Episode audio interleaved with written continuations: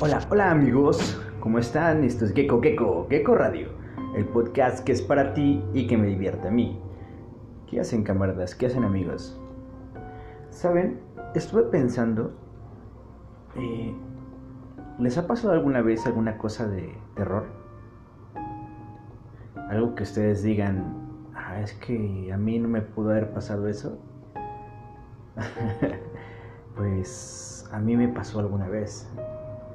Y dejando de los podcasts que he estado haciendo las últimas veces, les voy a platicar una historia de terror que me pasó y, le he platicado en algunos grupos y le he platicado con personas y me dicen que les da un poco de miedo o ansiedad a los chicos de cristal últimamente. Bueno, no voy a hacer el cuento más largo. Esto no tiene ni un año de haber pasado. Les platico. En una ocasión, saliendo de mi trabajo, yo salgo por regular a las 10 de la noche. Pero en esa ocasión, por alguna otra cosa, mi compañero no llegó tan temprano y tuve que salir a las 10 y media. Bueno, ese no fue el problema. El problema, ya a la hora de regresar a casa, me tuve que regresar en el metro. Pues el metro se tardó muchísimo como algunos me conocen y algunos saben, siempre ando viajando en bicicleta. La dejo cerca de uno de los metros donde, donde vivo. Bueno, paso, le hablo a la señora y le digo, oiga, voy a pasar por mi bicicleta porque ya es un poco tarde, si me puede abrir. Y sí, no hubo ningún problema, yo pensé que se iba a molestar, pero no, no se molesta. En esa ocasión hay tres avenidas cerca que, que son dos avenidas y una calle donde puedo pasar con cuidado, una que está súper peligrosa y una que estaban arreglando. Del lado derecho estaban arreglando la avenida más ancha, es en la que siempre me voy, pero el gran problema de esto es que la estaban arreglando y, los carriles estaban mal, o sea, estaba todo levantado, estaban como arreglando, arreglando el drenaje. Bueno, la de en medio es un poco peligrosa porque por regular siempre asaltan o pasa algo. Y la de la izquierda, los carros pasan muy, muy, muy, muy justo al lado de ti. Y como es, es al lado de un puente vehicular, pues los carros vienen muy rápido. en lo que decidía por dónde llegar, me fui entre, entre calles, avenidas antes de llegar a ese punto y se me ocurrió.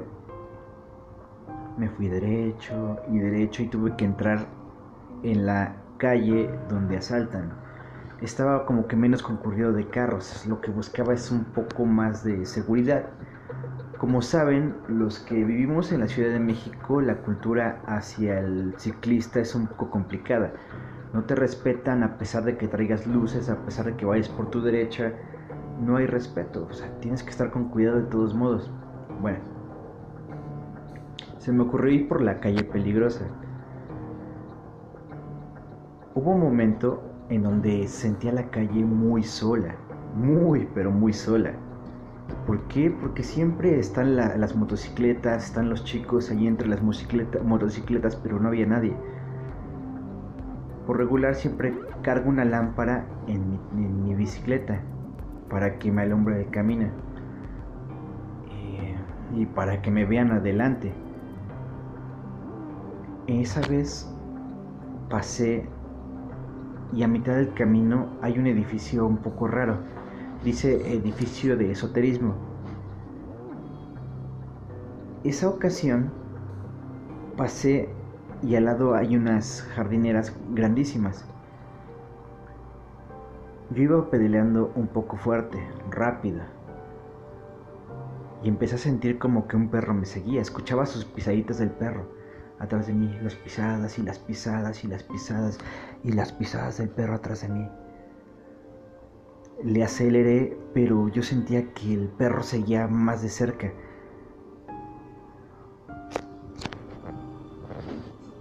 En mi afán de saber qué es lo que me estaba siguiendo, volteé de mi lado derecho y cuando volteé, me di cuenta que lo que me seguía no era un perro. Les voy a describir qué es lo que veía.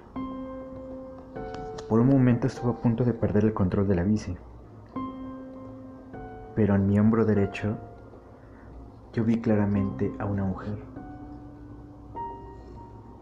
Esa mujer iba corriendo a la misma velocidad que yo.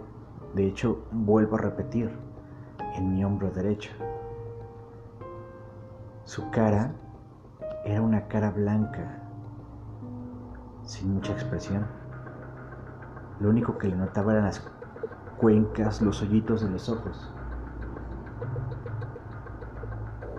Por más, por más que quise correr, quise seguir más adelante para que no hubiera ningún problema, yo sentía que entre más aceleraba esa cosa venía atrás de mí. Aceleré lo más que pude, lo más que pude. Antes de llegar a mi casa, hay un lugar que es que en contrasentido, es una avenida de ida y de regreso. Y es un poco peligrosa. ¿Por qué?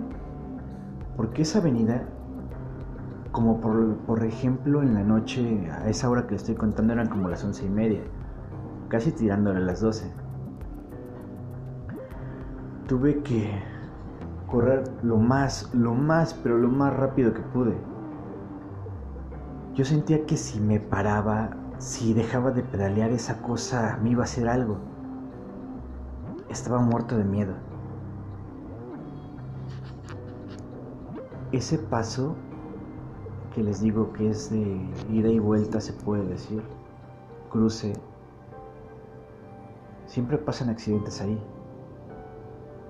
Desde carros que se estrellan contra la final de las casas porque no se alcanzan a ver, personas atropelladas, pero siempre es en ese, en ese paso.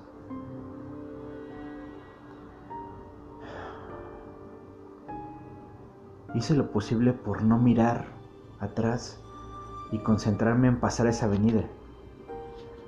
La pasé casi casi con los ojos cerrados. El caso es que yo sentía que en el momento que pasé el cruce ya no sentía la presencia de ese perro, esa cosa que venía atrás de mí. Intenté tranquilizarme, pero no, no dejé de parar de pedalear hasta que llegué a la casa.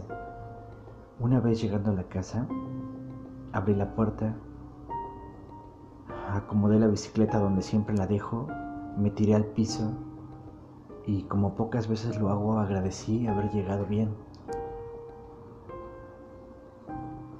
Cuando regresé a casa, me di cuenta de algo raro, algo extraño. Estaba completamente sofocado, como si hubiera corrido más de lo que corrí, o sea, corrí mucho, pero como si hubiera corrido sin bicicleta.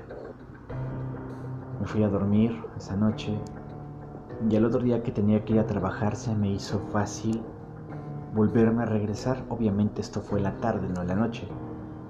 Y regresé por ese mismo lugar.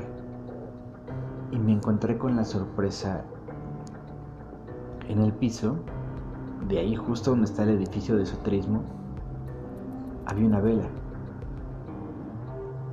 Sí, una vela, una veladora. Y había cal, como asemejando una cruz y además adelantito había cal en el piso. Aquí en México, cuando alguien muere en la calle, les ponen su vela y les ponen alguna cruz de cal. Y cuando, por ejemplo, mm, la persona pierde sangre o pasa algo de más y muere y desangrándose, pues avientan la cal para que no se haga fea. Bueno, no, no sé, no sé para qué avientan la cal o para que no se vea la sangre, no tengo idea. Pero le avientan cal a la sangre. Había un, ah, había un poco de sangre en el piso, se notaba. El momento que pasé me vino todo a la mente, ¿no? Y, y fue algo horrible, o sea, no sé, porque cuando yo pasé no estaba la sangre. No estaba la cal, no estaba la vela, eso fue a las once y media de la noche.